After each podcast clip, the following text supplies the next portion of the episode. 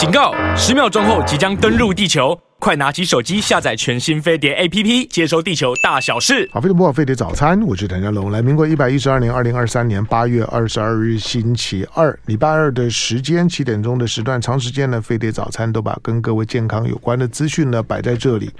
每个月呢，除了会有一次的《科学人》杂志的单元。啊，那呃，另外呢，会有一次我会请这个老朋友潘怀忠呢，为大家呢准备医学新知。那阳明大学呢神经药理所的郭珏教授是一员我的老朋友。之外，其他的两到三周的星期二的时间呢，我会尽可能去邀呢台湾的各科别的名医。那希望能够来到节目的现场，能够呢分享呢他们的他们的专业的资讯啊，以及以及呢他们对一些的在专业领域里面的一些议题的看法。好，那今天呢在我们的在我们的现现场呢，我我我第一次访问了，因为我在我在想，哎，我我做。做节目做了这么久，这个单元二十几年了，我怎么会没有访过林兆堂呢？是我失职。好了，今天今天在我们的现场呢，现在呢是高雄的义大，那这这是义守大学的附附设医院，对不对？对对。义大医院义守大学的附设医院的副院长林兆堂林副院长，欢迎。谢谢，呃，各位听众好。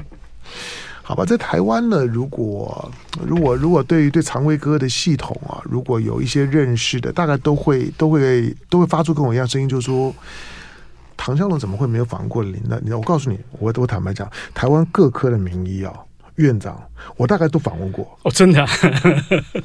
应该吧？是是是，很多啊。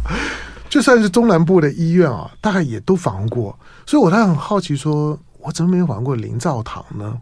好，因为您在您在您在肠胃科呢是是权威中的权威。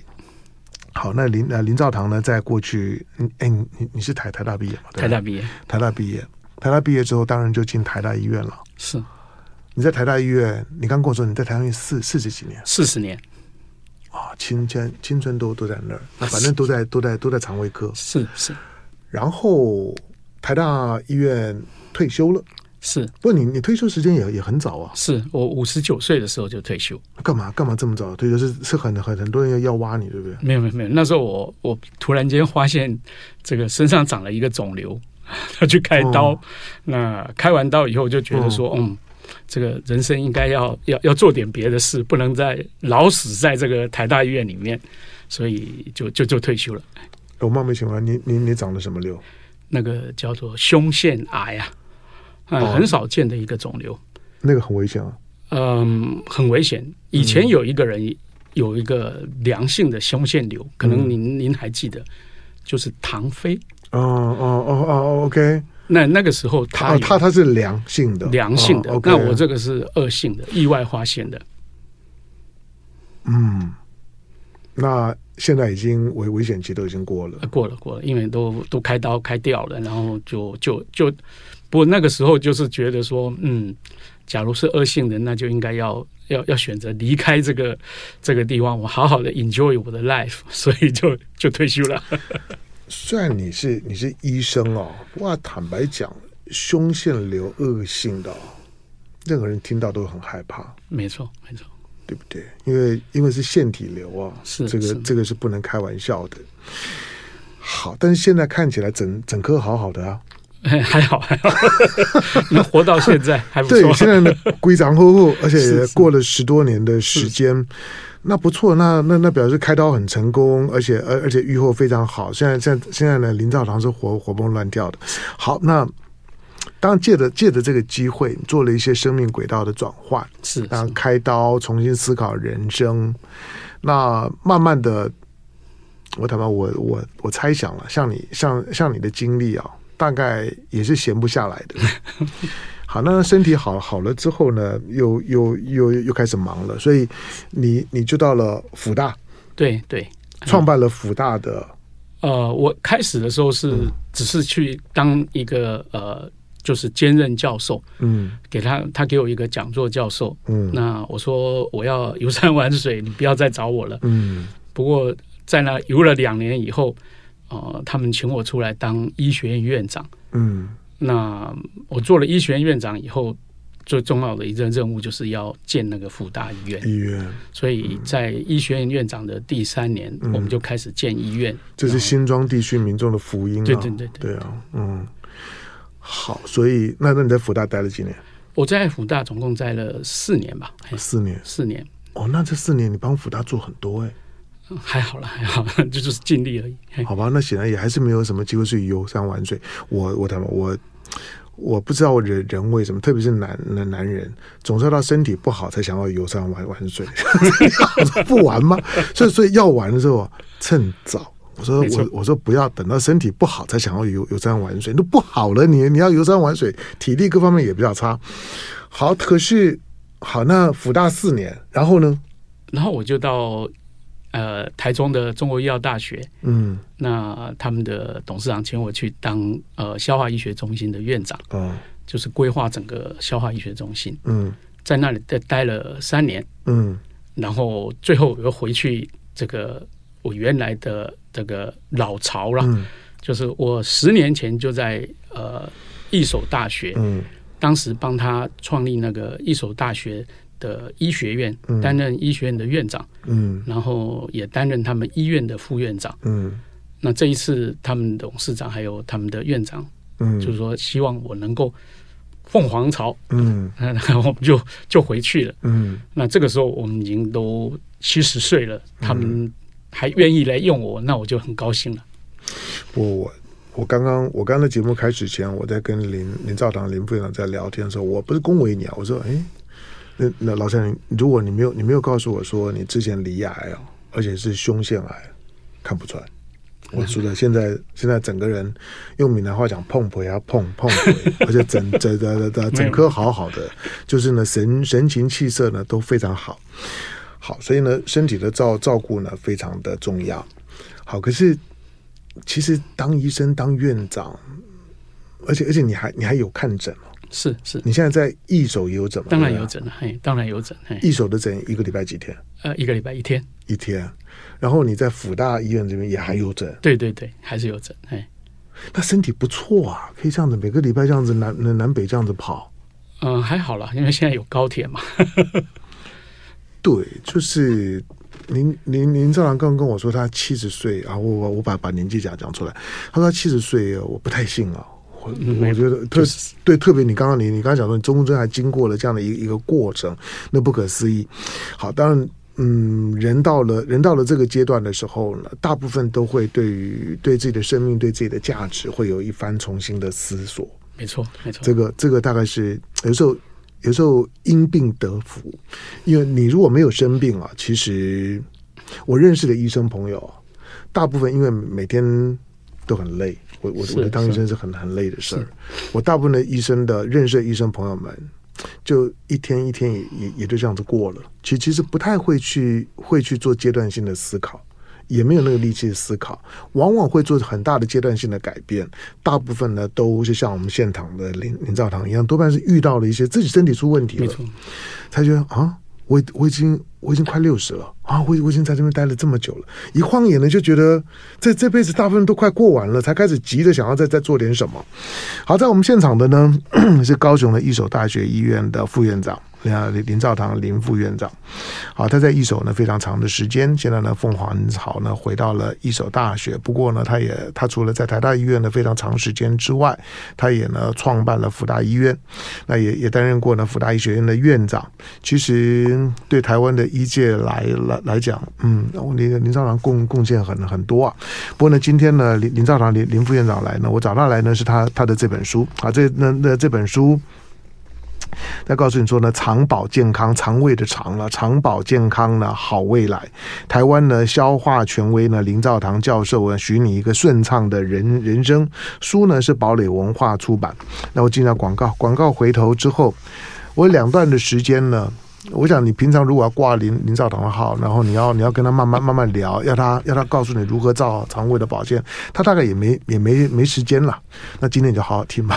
林兆堂来讲给你听。那接广告，回头之后呢，继续跟他跟林兆堂林副院长聊。好，飞碟联播网飞碟早餐，我是陈家龙。来，今天星期二的时间啊，很难得，我我第一次呢，第一次来到我们节目现场的来宾，高雄现在是高雄一所大学附设医院的副院长林兆堂林副院长，他是国内的肠胃科的权威医师。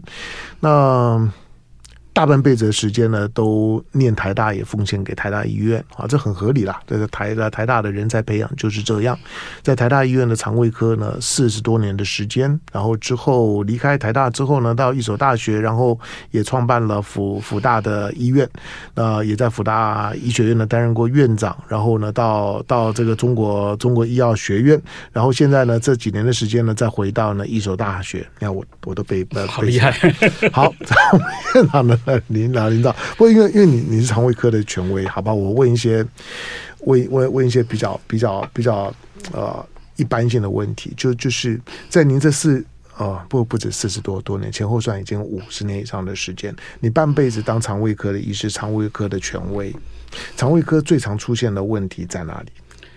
呃，肠胃科最常见的问题，假设说我们讲疾病来讲的话，嗯大概它最常见的疾病其实是呃所谓的机能性的疾病。所谓的机能性的疾病，就是说它其实没有什么器官上没有什么问题，嗯，但是很多都是呃心理的因素，还有一些是呃精神压力啊等等所造成的。那这里面最有名的就是叫做肠燥症，嗯，就是说常常会觉得上厕所啦，这个紧张啦，压力大啦，就赶快上厕所。我周围就有好几个。对对对，嗯，其实我们的一般的门诊当中，大概最常看到的就是这种所谓的我们讲说机能性肠胃疾病。嗯那这个包括了肠燥症啊，有的人说叫做呃神经症啦，肠肠焦虑啦，肠子的这个呃副副交感神经太紧张了等等这些。那么第二个才是真的有病的，嗯，那有病的里面，现在最流行的就是胃食道逆流，几乎每一个人来啊都是要来看这个胃食道逆流的，反而你看到的一般。以前认为说哦，这个溃疡啦、消化性溃疡啦、什么幽门杆菌啊这些东西，现在呢反而没有那么人多人中意，因为被发现了以后，现在有很好的方法可以治好。嗯，那胃食道逆流呢是有很多很多人都有，然后呢它也很有很有治疗的方法，可是呢它很容易再发，所以就是说这病人反反复复就一直来。嗯。那么反而我们比较怕的，其实消化系统疾病里面，我们最怕最怕的就是癌症。嗯，那而且呢，呃，消化系统的癌症哦，在十大台湾十大癌症里面排名哦，嗯，五个，十个里面占五个，那很大啊。我们可以算得到说，你一听大肠癌嘛，嗯，再下来的第二个肝癌。肝癌，肝癌，这也算算算是肠胃道。对对对，消化系统。好，OK。再下来，胃癌，胃癌，食道癌，嗯，然后最后一个胰脏癌，最可怕的癌王。对，所以这五个癌症，十个就占五个。所以你说我们肠胃科医师最怕最怕就是说我看漏了这些，那病人也是最怕。现在你看大肠直肠癌排名第一，嗯。胰脏癌一大家一听哇，完蛋了，这个是癌王，没有救。所以消化系统的癌症这么多，可是真正我们在门诊里面看到的病人并没有那么多。嗯，也就是说，如果你问我说你你这样每天看门诊，到底你你的病人里面最多是什么？其实我会留在我的门诊里面继续看的，大概都不是癌症。嗯，他他 不会死掉的。或者是癌症治疗以后还要还在这边追踪的，所以最多最多就是那些啊肚子痛啦、肚子胀啦、恶心啦、呕吐，又找不到什么原因。但是呢，他吃你的药会有效，或者吃你的药没效，但是他还会继续跟着你的，这种人才会留在你的门诊。嗯，那第二个就是胃食道逆流，哦，那这种病人他吃你的药有效。然后呢，继续在你的门诊追踪，一旦又复发，他又再来找你，就是反反复复。这些病人大概百分之八十加起来，大概百分之八十。嗯，那真正有疑难杂症，占了百分之二十。那这百分之二十就是他们在外面被人家诊断说有胆结石啦，有胰脏炎呐这种良性的疾病，那需要我们这边来帮他找好医生，再帮他处理。那另外一些就是哎。我们这边发现说有大肠癌啦，什么癌症，那我们接着要转诊啊，要转到其他的医院去，其他的这些专科去处理。所以一般来讲，这个胃肠科疾病哦，可以说是呃消化系统疾病，可以说是我们呃国人里面的国病了哦。这里面包括还有我们还有看什么 B 型肝炎、C 型肝炎、肝癌，这个又是国病。所以对我们来讲，我们临床上的工作是是很忙的，而且它的。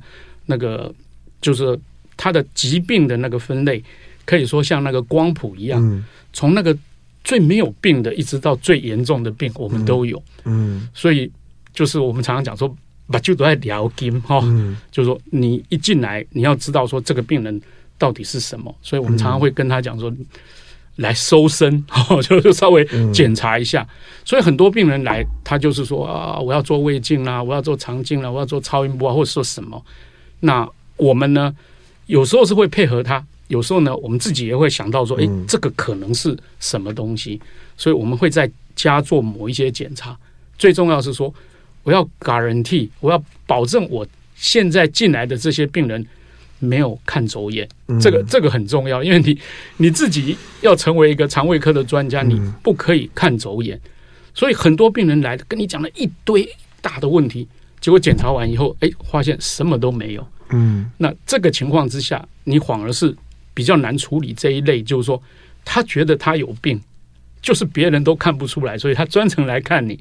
可是你跟他讲说，你还是没病。嗯，这种情况之下，我们就会很很担心，说我会不会看漏了，还是说你有隐瞒了什么？嗯，所以在这种情况之下，就是说，我们跟病人的互动就很重要。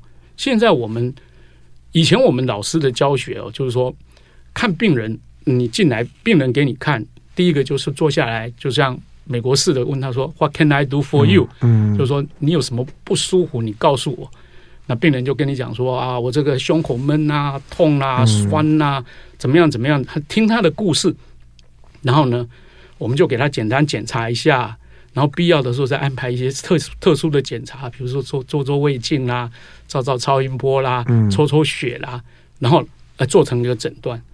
现在都不一样了，现在病人来我们的门诊哦，特别是有一些呃女生，那年纪轻的，比如说我我讲年纪已经都到三四十岁，那而不是那种老人家，那进来的时候呢，他跟你讲说，哦，我这个喉咙这里。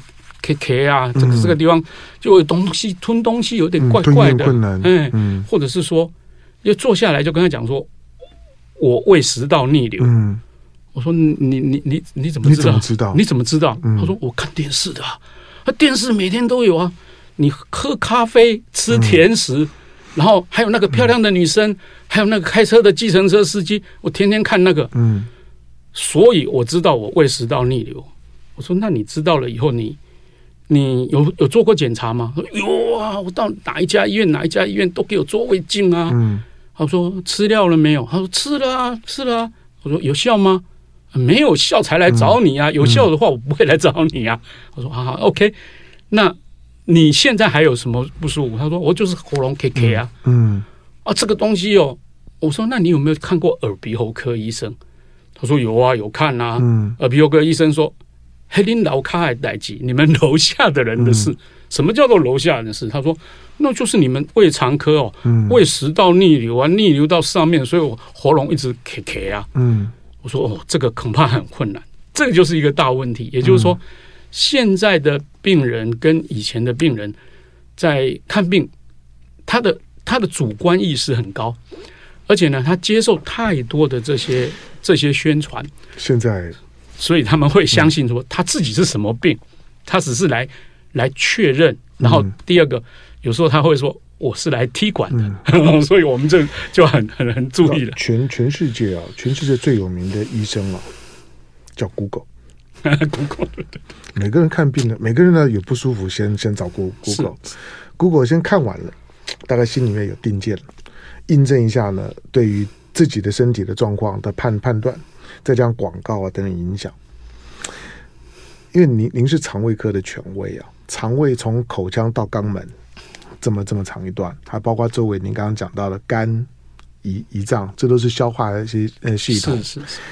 好，那个范围呢，这么这么大，这么长，当然那个要照顾起来本来就很困难，何况民以食为天，因为你你每天都一定要吃东西嘛，是是，所以我们大部分想的肠胃道的问题是不是都跟都跟吃有关？但是您刚刚提到，就是说，我们我们先不谈那些癌呀、啊，那些很很很可怕的的东西，在临在临床上面来最常见的，你刚刚提到说，比如说肠燥症，对，肠燥症啊。我周我刚我刚我刚说，我周围有几个朋友，就是就是他们的检查的结果就只能，而且我发现他们有共同的特特征，这我倒倒没有跟他们讲过。第一个，我发现女生的比例很高，对对对。第二个，跑厕所的频率很很很高，这这是这是今生生活一定会出现。第三个就就是几乎每个都是紧张大师，是是没错。所以那个肠躁症的躁，我认为大部分。都是情绪、心因性的长时间的累积所所造成。那这有药可以治吗？有有药有药可以治。那这个这个病真的吗？我还以为没有药治，因为我看他们都很久了。呃，其实哦，肠躁症哈、哦，所有的病人他最担心的是，嗯、我有癌症，你没有把我诊断出来，没有错了，没没错、哦。每一个人都想这件事。嗯所以有时候你问几个很简单的问题哦，嗯，你大概就可以知道说他是肠燥症，他不是大肠癌，嗯，而不是胃癌，不是肠癌，不是这些癌症。第一个问他说哈，你这样上厕所会紧张啊，会上厕所或者是肚子胀、肚子痛哦。第一个问题问他说，你睡着了以后怎么样？嗯，说没事儿，嗯，没事儿。他他一定跟你讲没事，嗯，你会不会三更半夜起来说哇我肚子胀啊，嗯、或者是说呃我就是要上厕所？OK，, 嗯，睡觉的时候可以可以可以睡，没有没有没有什么肠胃反应，对对对，大致上就排除一大半。了。对，嗯，那第二个，你你出国去玩哦，你休假的时候、嗯、会不会好一点？哎，哎对，都会好一点，轻松很多。哎，嗯，那回来上班哈，是不是问题都来了？嗯他说：“哦，对，回来就这样子。嗯，然后呢，公司要你交报告，或者学校要考试，嗯、或者是什么什么的时候，会不会更严重？嗯、当然会更严重。那大便，你在解那么多次的大便，那个有没有看过血便？嗯、有没有看过血便？没有，没有，没有看过血便。嗯、那人有没有比较瘦？没有啊。晚上睡得好吗？睡不好。嗯，大概这几个一看就知道，哎，这肠燥症。”这不是癌症，嗯，所以再下来第一个动作，他一定不相信，嗯，他说我在哪里做有一个息肉，哪在哪里做？对啊，他哪个地方说里面有个什么呃残留的大便？那哪一个医生说我那里面呃有一个什么花炎的东西？嗯，听着就很可怕。对啊，那第一件事情就像我讲的，收身，就是嗯，再做一次吧。对，好，再做一次。再做一次，他的病人说：“真的有需要吗？”我说：“做是让你放心，不是让我放心。嗯，嗯，我很清楚你是肠燥症，可是你不相信你是肠燥症，嗯嗯、所以我让你做是让你放心，不是让我放心。”那他说：“那做完成，那做完以后，跟你保证你里面没有东西。嗯”他说：“可是我这里常常会痛啊，胀气啊，会胀在这个地方啊，或者说会胀痛在这里啊。嗯”我说：“那个都是一种。”神经的感觉，嗯，那我们常常讲说，肠燥症的人，他常常会左边的大肠或者右边这个地方会胀啊，会痛。他说：“哦，这个这个痛，这个痛。”所以国外有做一种做一个很简单的一个检查，嗯，他就是用这个用大肠镜前面呢，他放一个气球，嗯，然后呢，他把它伸到这个左边的大肠的地方，然后把那个气球打起来，嗯，然后那个问那个病人的感觉啊，就是就就这样痛，嗯。或者是放到右边这里，把它灌气以后呢，哦，都都就是这个痛。那你把它气一打掉，哎、嗯，这个痛就好了。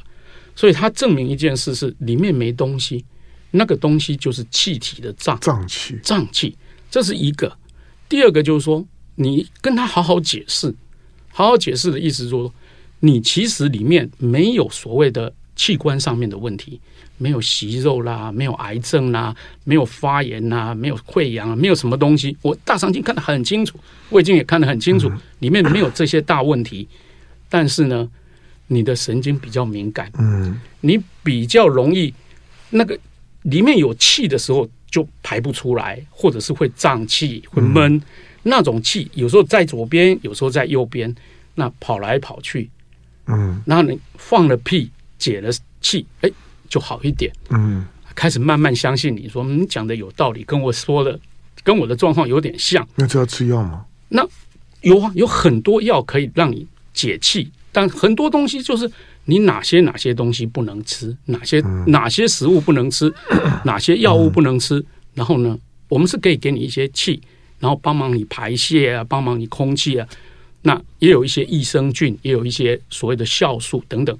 这些总合起来以后，再加上一个很重要的观念，跟他讲说：“你就是这样的一个体质，你在我这边治疗，那哪些食物不能吃？这些哪些会产生气体的不能吃？第一个还有个很重要，牛奶不要喝。很多人都相信说牛奶对我钙呀、什么补补钙啊什么的。我们中国人，我们华人里面哦，就是牛奶里面的那些。”代谢的酵素，我们比较缺，嗯、对华人特别对对，所以我们容易胀。所以在这种情况之下，他还问你说怎么办？怎么办？这些东西哦，你不要吃。嗯，你每次吃，你每次都会胀，都会痛，都会不舒服。豆浆可以吗？豆浆可以，豆浆可以。是，所以在这种情况之下，他就慢慢知道说，嗯、我刚告诉他说，你必须要跟与与狼共舞。嗯。这个与敌人共枕，你必须要跟你这个病，它是你的身体的一部分。嗯、那这个就是你要随着它跟你走。嗯，那么什么时候会好？你配合着我们现在药物其实是最不重要的，反而是你生活习惯、紧张、压力等等这些，那就没有救了。那种你大部分的碰到这种紧张大事，我刚刚讲说。很多都是女生，而而且都是职场女的女性，对对不对？我相信你的朋友大部分都是这样。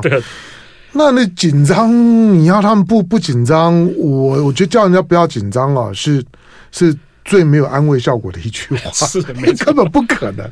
好，其实大部分最最少你要你要知道，就是说，它基本上是心因性的情情绪压力所所引发的，对对对，那不是器质性的病变啊。当然，你心里会稍微安一点点啦，可是它会造成你生活上面的困扰，要不断的自我提醒。我说，有时候心因性的东西啊，你要去。你要去解决啊，难度反而很高，因为医生能帮的忙其实很有限，能做的提醒一一次林兆堂可能就已经讲了，药开给你也 OK。可是如果你本身的生活工作态度一直是这样，其实很很难了，很难。就人的每个人对压力的表现也是不太一样的。好，在我们现场的难得第一次来来到呢飞碟早餐。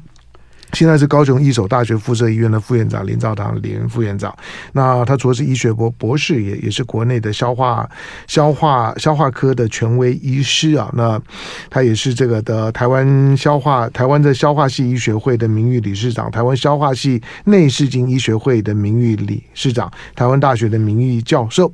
好，那他的丰功伟业呢，之前已经介绍过了。来进广告，广告回头回头之后，今天呢，因为林兆堂第一次来，我也我也我也不要去谈很可怕的什么癌癌症啊，等等大肠癌那个那个呢，可能比较听的比较多，反而是呢，在诊间里最常遇到，但是但是可能会拖很久。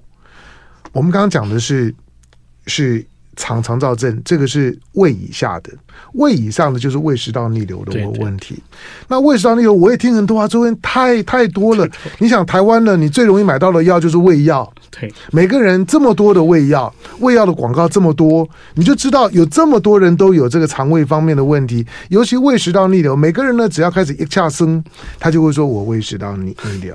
那原因大概得都可以自己讲一堆，可是一就一直这样子啊，那那那那怎么办？我们要如何确定自己胃以上的问题真的是胃食道逆流吗？进广告，回头之后继续访问林兆堂林医师。好，飞碟模仿非得早餐，我是张仁龙。来，今天星期二的时间，难得第一次。呢，邀请到呢高雄一手大学呃附设医院的副院长林兆堂林副院长来到节目的现场。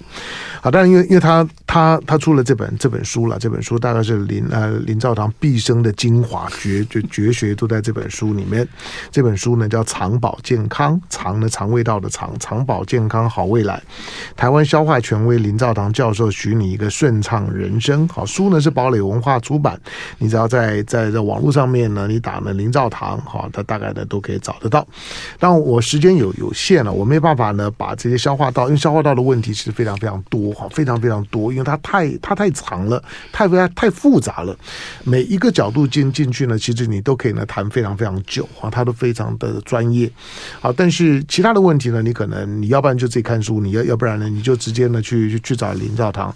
我说他在高雄一所大学呢，他还有有诊，他在辅仁大学这边也还有诊。那你那么挂挂的号呢，我不担保。不过呢，今天我我只能够谈一下几个大问题。另外一个呢，我们来谈一下。呃，哎，我刚刚在广告之前跟你讲，就是说我我之前我我全全身，我觉得基本上我都还算健康。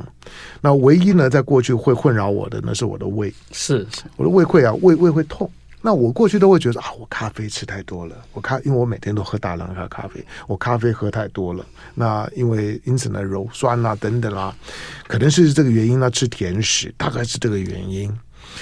好，但是一直到我不久之前呢，去做肠胃镜的时候呢，那做肠胃镜呢，刚好是我以前在高中师大附中的一个一个同同学，他照完了之后，他他他说你的幽门杆菌，他说你的幽门杆菌还蛮严重。那我说那怎么办？他说没关系，好，我我开开个药，你把药吃完了之后，你大概就不会再再痛了，跟咖啡没有关系。吃完了之后啊，真的就不痛。是是。然后呢？我的咖啡喝更凶了，然后也都没事。我在搞了半天才知道，哦，原来是幽门杆菌的问题。所以，如果你胃有这方面问题的时候，刚刚林林兆堂跟我讲说，现在要检查幽门杆菌，还不用照照肠胃镜啊？对，你说用呼气就可以啊？对对对，吹气可以。这么厉害的，和精精准度 OK 吗？精准度很高，但是呢，它只能告诉你胃里面有没有细菌。嗯，但是没有办法。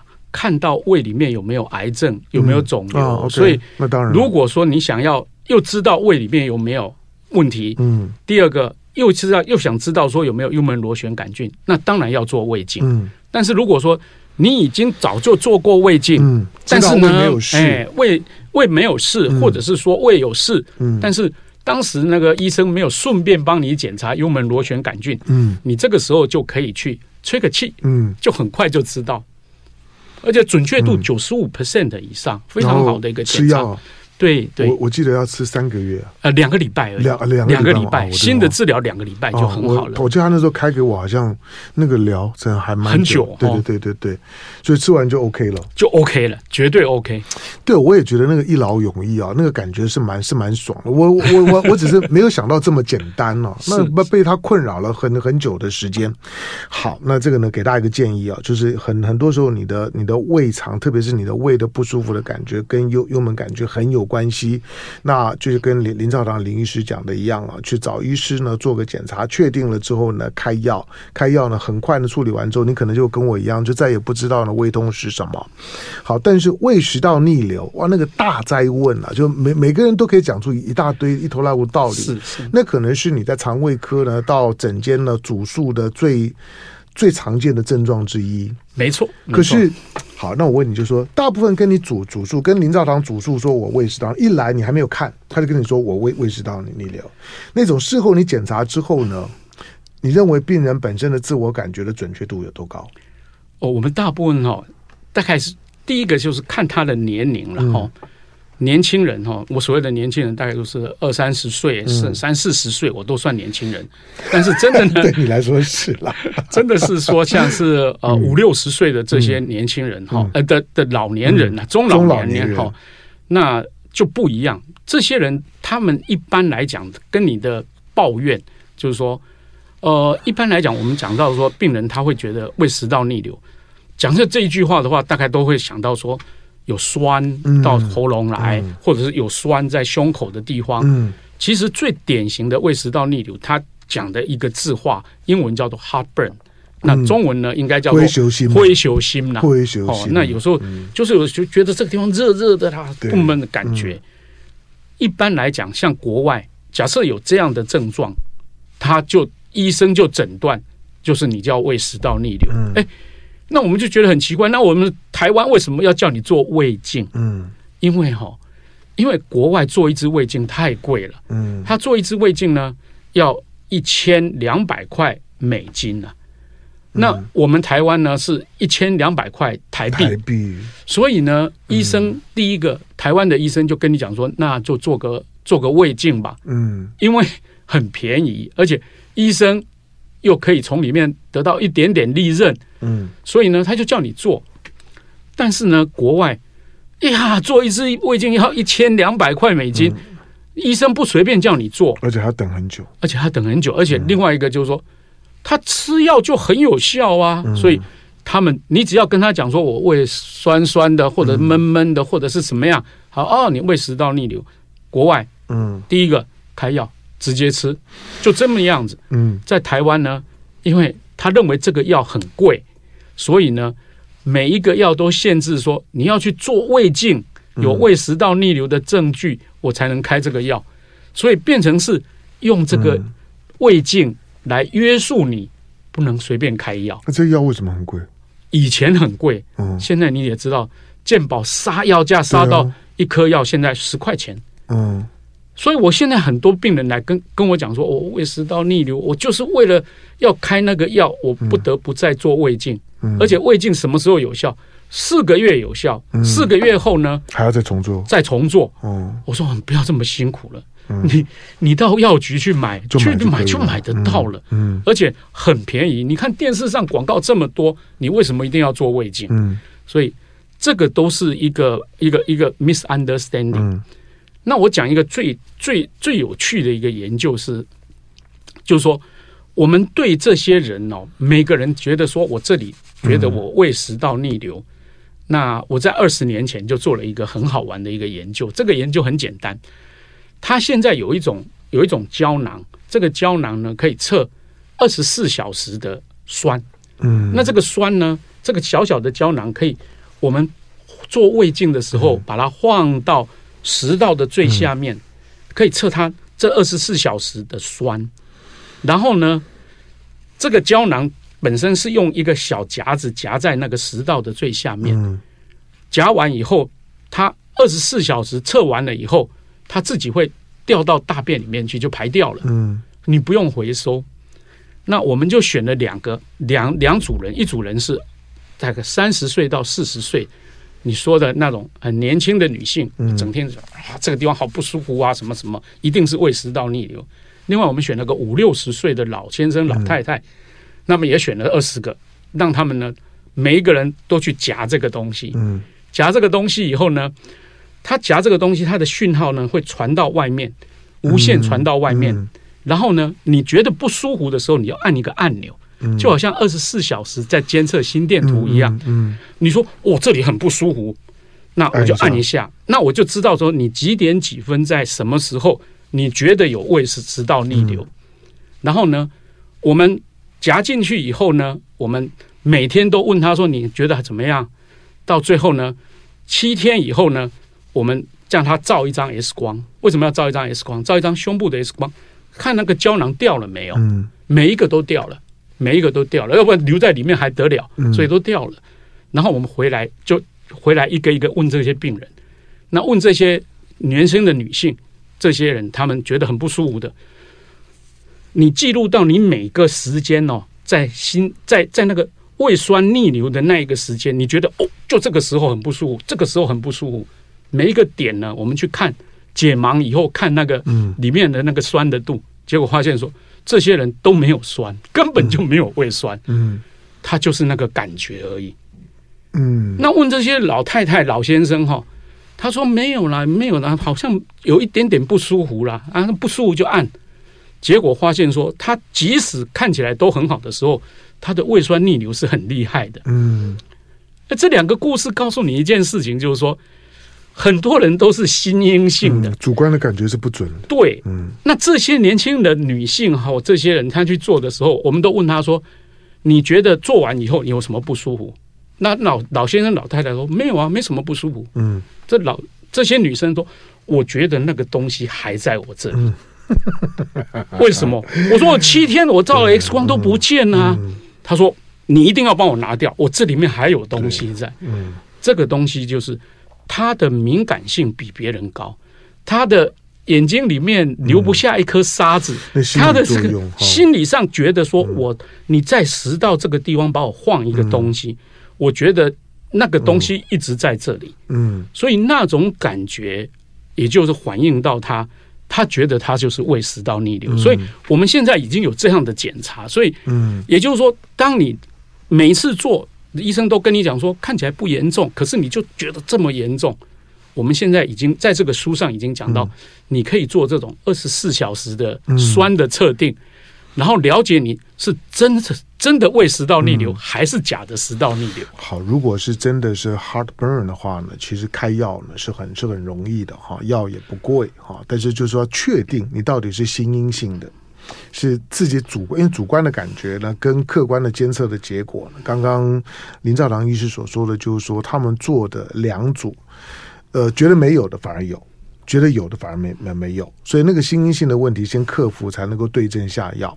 那因为林兆堂呢是国内的肠胃科的权威啊，我之所以呢在问的是，就是因为你光看现在呢胃药的广告这么多，肠胃药广告这么多，这么容易买啊，不管是用乳片、乳片的片那个，反正各各种各各各种。那你如果去认真去看那个药的药里面的这些仿单呢，它的它的机转呢可能也也也，反正各各种的机机转都有。但是你最终说。你你真的确定你是胃食道逆流吗？这个呢，还是要呢到诊间呢找专科医师呢检查确定了之后啊，比较准确。不要自己当医生了，我还是这样讲。特别是一个症状如果困扰你已经很久了之后，不要自己当医生，不要靠 Google，Google 呢基本上都会把你给吓死。好，所以所以我我每次我我只能建议周围的朋友，不管你有什么毛病，你你你不要你不要靠 Google，因为你看完 Google 之后啊，你几乎就没办法睡了。大部分人看完 Google 都会觉得自己完完了。大概出大事了，找医生比较重要。好，今天呢是时间的关系呢，很很开心啊，可以跟了高雄的一所大学的一所大学附设医院的副院长林兆堂呢，林副院长，他是国内的肠胃科的权威。那这本书呢，林林林兆堂。我也不能说毕生的精华，他有可能还会写写很多书了。不过这本书呢，因为写得很完整。好，那长呃长保健康好未来，好，台湾消化权威的林兆堂教授，许你一个顺畅人生。里面的许多呢内容呢，我们刚刚没有机会谈到哈。不过呢，让让大家呢可以呢自自己去搜寻。那这本书堡垒文化出版。今天非常感谢到我们今天现场呢陪我聊天的高雄医大医院的附设医院的副院长林兆堂林副院长，感谢，谢谢谢谢。